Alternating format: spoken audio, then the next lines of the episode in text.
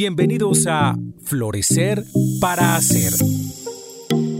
El podcast para líderes que hacen gestión con propósito. Un espacio con ideas e invitados que te ayudarán a balancear tu bienestar con tu productividad. Con ustedes, Tania Monroy y Ángela Peña.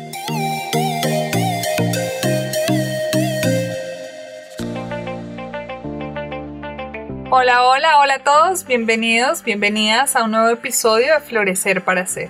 Hoy vamos a hablar de el amor propio y cómo el amor propio realmente nos puede ayudar a manejar frustraciones, dolores y ser, por tanto, más eficientes, más productivos en nuestro día a día a pesar de las circunstancias externas.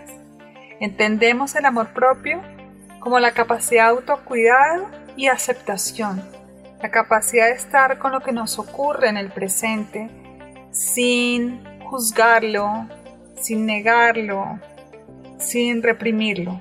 Y bueno, esto es todo un arte, entonces vamos a hablar de eso, qué significa y tal vez algunos tips de cómo hacerlo.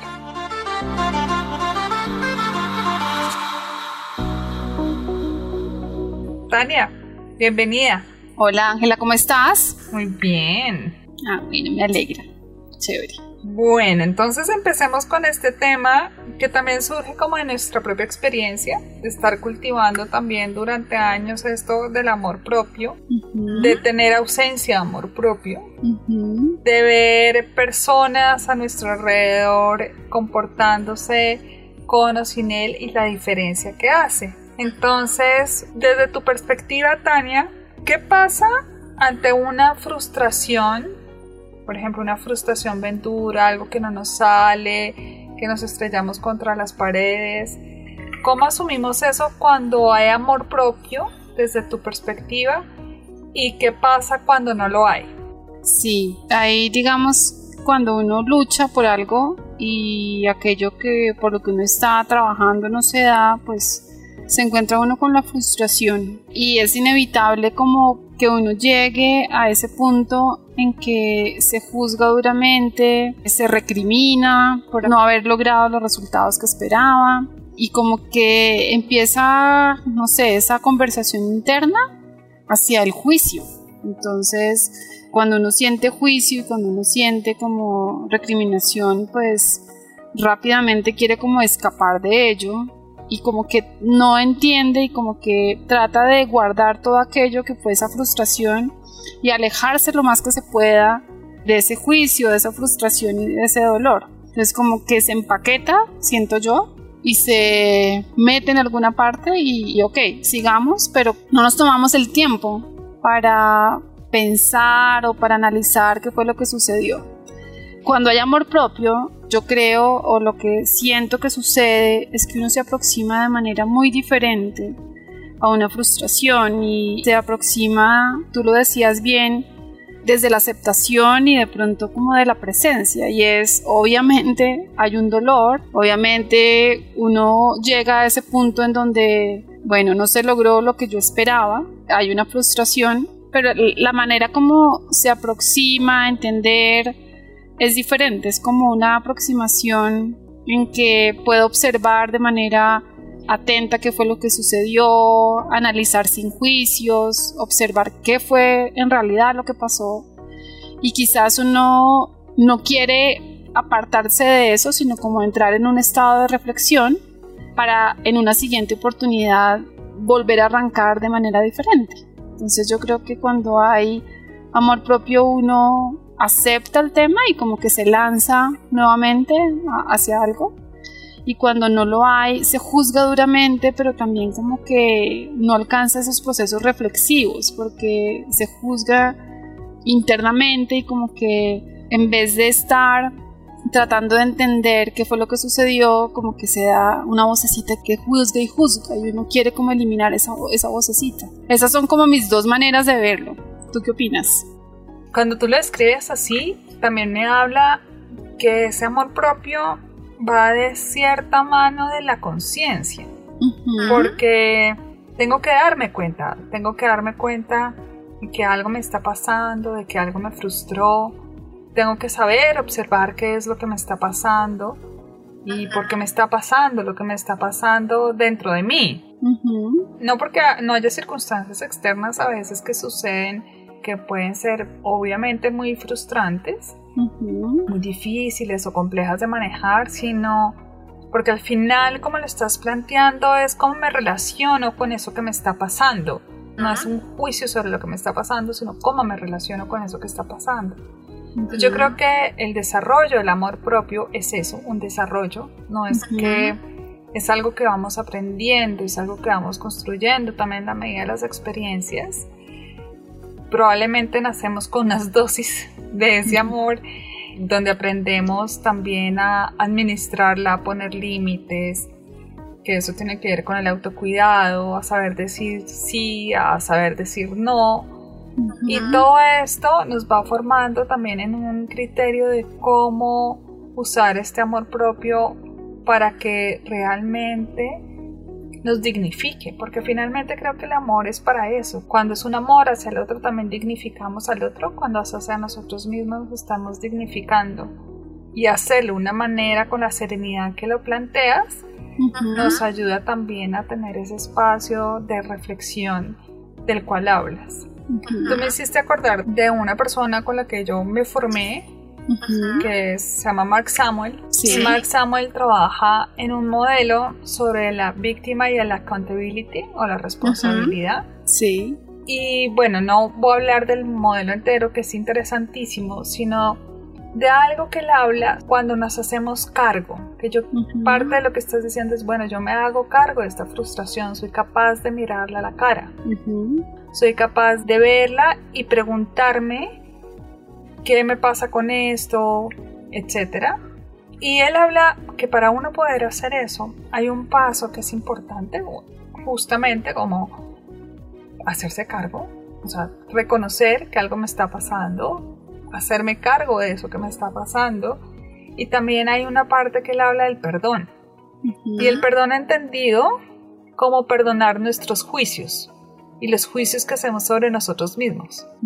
Entonces, y aquí les digo a todos, él propone un ejercicio o parte de lo que enseña es en las noches hacer un repaso sobre los juicios que hemos hecho sobre nosotros mismos y decir, bueno, me perdono por el juicio que tuve de mí, de que era una boba distraída porque se me olvidó el arroz. Hay los juicios que hacemos como ligeros sobre nosotros, pero hay otros en que son muy fuertes y nos damos muy duro. Entonces, esos juicios o esas creencias que tenemos sobre nosotros es ponerlos en blanco y negro en las noches y hacer un ejercicio de autoperdón para limpiarnos, para que desde ahí sí podamos autoexaminarnos. Autoexaminarnos es decir, bueno, ahora, ¿qué puedo aprender de esto? ¿Qué puedo hacer distinto? ¿Cómo puedo actuar distinto? ¿Qué otras emociones quisiera estar como invocando cuando estas cosas me suceden? Esas son autorreflexiones, pero él plantea que es importante que vengan después de ese perdón de los juicios. O sea, de esa limpieza, yo lo llamaría más como la limpieza, esa limpieza de los juicios propios, porque si no, la autorreflexión va también cargada de esos juicios. Entonces también nos vamos a latigar si no pasamos por esa limpieza inicial. Entonces, para lo que planteas, Tania, creería que esta es una manera útil para aproximarse a ese cultivo del amor propio, donde puedes hacer un ejercicio de evaluar esos juicios que uno se hace en el día y hacer una limpieza de eso, especialmente cuando estamos en una situación compleja, cuando estamos en situaciones difíciles, eso como que se alborota allá adentro y empiezan todos esos diablitos hablarnos eh, muy mal a veces, ese diálogo interno de nosotros mismos. Entonces esa es una manera también de trabajarlo y por lo tanto de estimular ese amor propio del que estamos hablando. Muy chévere, la verdad, y, y, muy importante, ¿no? Como apagar esos juicios, porque cuando uno siente juicios, pues de uno mismo hacia uno mismo, quieres huir, ¿no? De pronto se activa ese sistema de defensa y entonces termina uno en vez de entrando en un estado de reflexión, en un estado como de guerra, de o ataco o me paralizo o huyo. En cambio, si uno puede, digamos, quitar esos juicios, entra en un estado como de calma, de reflexión, de análisis, y es un estado pues diferente en donde uno puede como llegar a conclusiones y a maneras diferentes de actuar, de pensar, pues porque puede haber múltiples causas de lo que puede suceder. Muy interesante aquello que nos propones. Y yo creo que sí, el tema del amor propio se pone, digamos, como en tela de juicio qué tanto me quiero o qué tanto soy amiga mía cuando uno está en este tema de frustración o cuando de pronto es agredido o es rechazado por otros, ¿no? En esos dos momentos es cuando uno se pone en tela de juicio qué tanto puedo yo aceptar o aceptarme a mí mismo. Claro, porque tampoco, digamos que no es algo que nos enseñen de manera mm, deliberada y natural de cómo también atender desde el amor propio esas agresiones, por ejemplo, o cuando otra persona nos hiere. Y cuando alguien nos agrede, pues primero eso es muy doloroso. Y volvemos en ese ciclo que tú dices con una gravedad y es que la agresión también motiva agresión, ¿no? Podemos generar otro tipo de agresiones. O sea, podemos hacer pensar que el amor propio actúa cuando agredimos a otro, porque eso también puede pasar. Y en realidad no es así. Podemos actuar sin agredir, podemos poner límites sin agresión. Pero estamos en una cultura que pareciera que polariza cada vez más y en esa polarización la agresión parece válida y descalifico al otro. Entonces, podemos poner límites sin necesidad de agredir sin necesidad de lastimar de vuelta o sin tener que estar escondiéndonos por el dolor que esa agresión nos puede causar o por el miedo que esa agresión nos puede causar. Y yo diría que aquí, ante una agresión, el amor propio, entendiendo esto como el autocuidado, es donde pone los límites. Aquí es donde ponemos límites claros, pero para poder poner límites claros, tenemos que tener un autoconocimiento, saber cuáles son nuestros límites. Porque a veces no conocemos cuáles son nuestros propios límites y o los ponemos muy rápido y muy pronto o no los ponemos. O los ponemos muy, cedemos en cosas. Cuando digo no lo ponemos, es podemos ceder en cosas que después nos arrepentimos porque son vitales para nosotros. Pueden ser en cosas pequeñas o cosas más grandes y no nos damos la posibilidad de renegociar con el otro después de que hemos puesto cierto tipo de límites tampoco.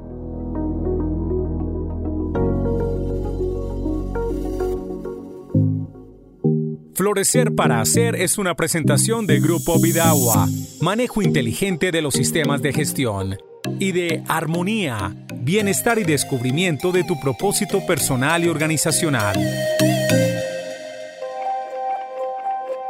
Yo creo que hay agresiones, por ejemplo, en el trabajo, que pueden ser agresiones directas o agresiones soterradas, ¿no? Como... Descalificaciones. Sí, y después podemos hablar de esos venenos que hay en las relaciones, especialmente en las organizaciones. Yo recuerdo bien un caso hace muchísimos años en donde una persona que yo estimo mucho entró a trabajar a una organización donde la costumbre digamos, la forma del trato era a las patadas y a las patadas es que, o sea, esto se podían, incluso el gerente, pues gritaba, insultaba, decía groserías.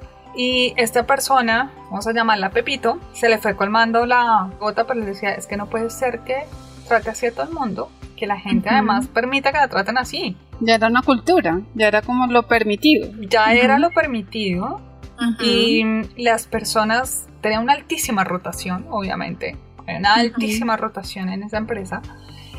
Tenía una o dos demandas por acoso laboral, sin embargo, producía excelentes resultados y esa es la razón por la cual esta persona seguía, digamos, como en el cargo directivo. Y un día esta persona dijo, no, esto no, esto no puede ser así, Pepito dijo. Y en una reunión le habló duro pero decente. Directo. Directo. Creo que gracias por ponerla así, no duro, sino directo. bien. Y le dijo que no tratara a las personas así, o por lo menos que a él no.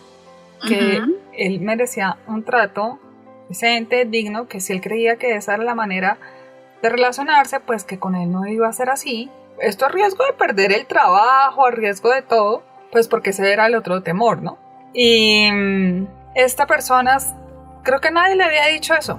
Nunca alguien se había atrevido a poner en tela de juicio la manera como pedía las cosas. Que se cuidaba mucho del trato con él, pero seguía tratando a otras personas mal. Entonces, al final, Pepito renunció. Como tiempo después dijo, no, pues es que esa no es la cultura en la que yo quiero estar. Claro, a mí ya no me se dirige a mí eh, con groserías ni nada de eso, se cuida, pero pues el resto de la, gente sí. Ahí, ¿qué hacemos? Y como que no ha entendido que no es que sea solo para él, sino que sea en general, y finalmente renunció. Pero creo que eso fue una determinación importante, fue un límite valiente y yo siento que lo hizo mucho desde el autocuidado y del amor propio, sabiendo cuáles son sus límites, qué tolero y qué no tolero, hasta dónde desde el amor propio, no desde la arrogancia, no es de, ah, es que yo soy así, no desde ese lugar, sino desde un lugar de humildad y de dignidad. Y cuando ponemos los límites desde ahí, muy probablemente funcionen. Sí funcionan, sin embargo, o sea, viendo como el caso de Pepito, pero también el caso de la persona que puso a Pepito, digamos, en cintura y fue directo. Pero también es cómo aprende uno a actuar de esa manera, ¿no? A pedir las cosas de esa manera. Es como una creencia que las cosas entre más duras, de esa manera la gente va a funcionar o la relación laboral o las relaciones funcionen mejor, ¿no? Y es como sacar las cosas desde la fuerza, y desde ponerse sobre otros. Pero a veces no necesariamente es importante, pues como comprender de dónde viene eso. Y pensando de dónde viene eso, me quedo pensando como, pues que muchos de nosotros chiquitos nos castigaron, ¿no? Y el castigo, si uno reflexiona, pues es algo en donde uno alguna cosa cometió que no era con el estándar y lo castigan. Hay que ver de qué manera lo castigan unos más duros que otros, pero algo que le duele a uno bastante para que uno aprenda, ¿no? A través del dolor. Entonces, con ese de aprender a través del dolor y de que duela, no sé si uno se queda como con esa idea y se empieza a hablar a sí mismo como que a través del dolor aprendes y de un juicio aprendes, pero también a otros le hablas con juicio y a través del dolor. Pero que tan importante darse cuenta que el juicio no te genera aprendizaje o reflexión, sino que lo que te genera es que se activa ese sistema de alerta y como más, como que yo más bien me aíslo de esto y no reflexiono. Pero pues es quizás el castigo en una etapa muy temprana, quizás de uno, o de una interpretación que uno hizo de algo y ahí se queda como ese tema de cómo se actuó en amor propio o se actuó de manera enjuiciadora, ¿no? Y me castigo a mí mismo, porque también puede pasar que uno haga eso sin querer. Lo que te escucho ahí y entiendo es a veces, o lo que me deriva a mí en una reflexión adicional es, puede ser por ese castigo del que hablas cuando chiquitos que finalmente terminamos de pronto autocastigándonos y no decimos, o no podemos poner nuestra voz porque tenemos miedo al castigo. Esa es una. Sí. La otra es aprendo que es castigando al otro de una manera dura y fuerte que me dirijo y entonces me convierto, en este caso que estábamos hablando anteriormente, en el agresor. Y eso tampoco es amor propio. Ese otro tampoco es amor propio porque el amor cuida en principio. Y a veces cuida desde un lugar de firmeza y de poner límites, pero el amor cuida.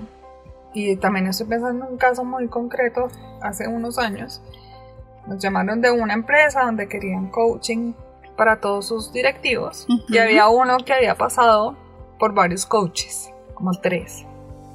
Y ya había dicho que no quería, pero pues esta persona era muy maltratadora con su gente, muy.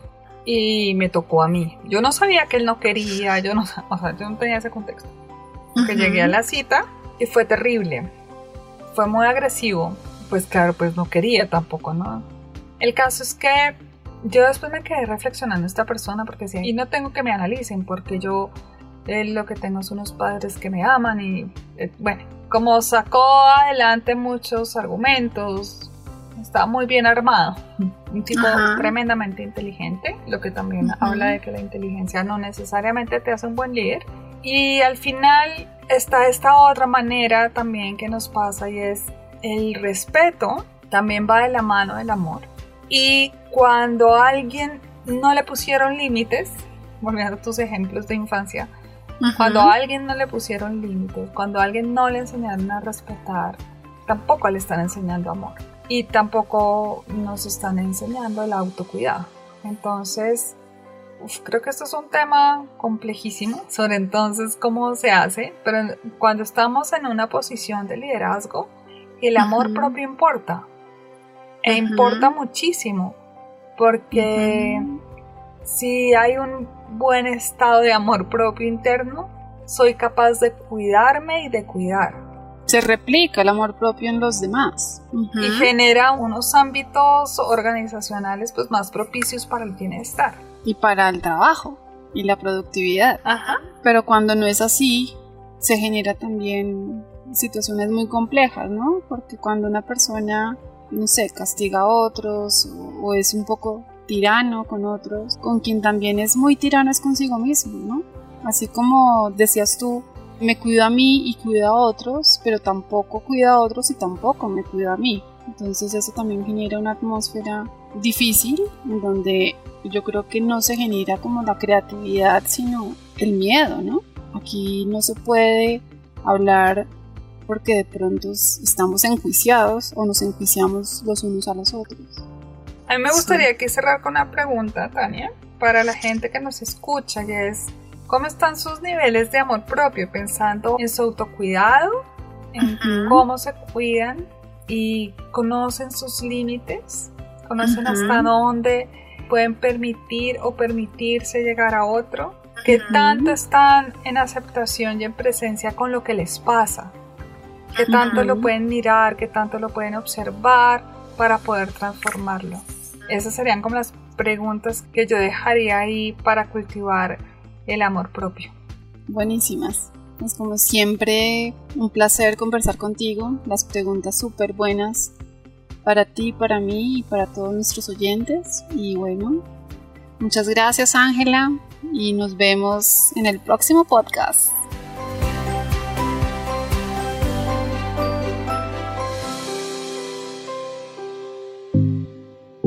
Hasta este momento, Florecer para Hacer. El podcast para profesionales que hacen gestión con propósito.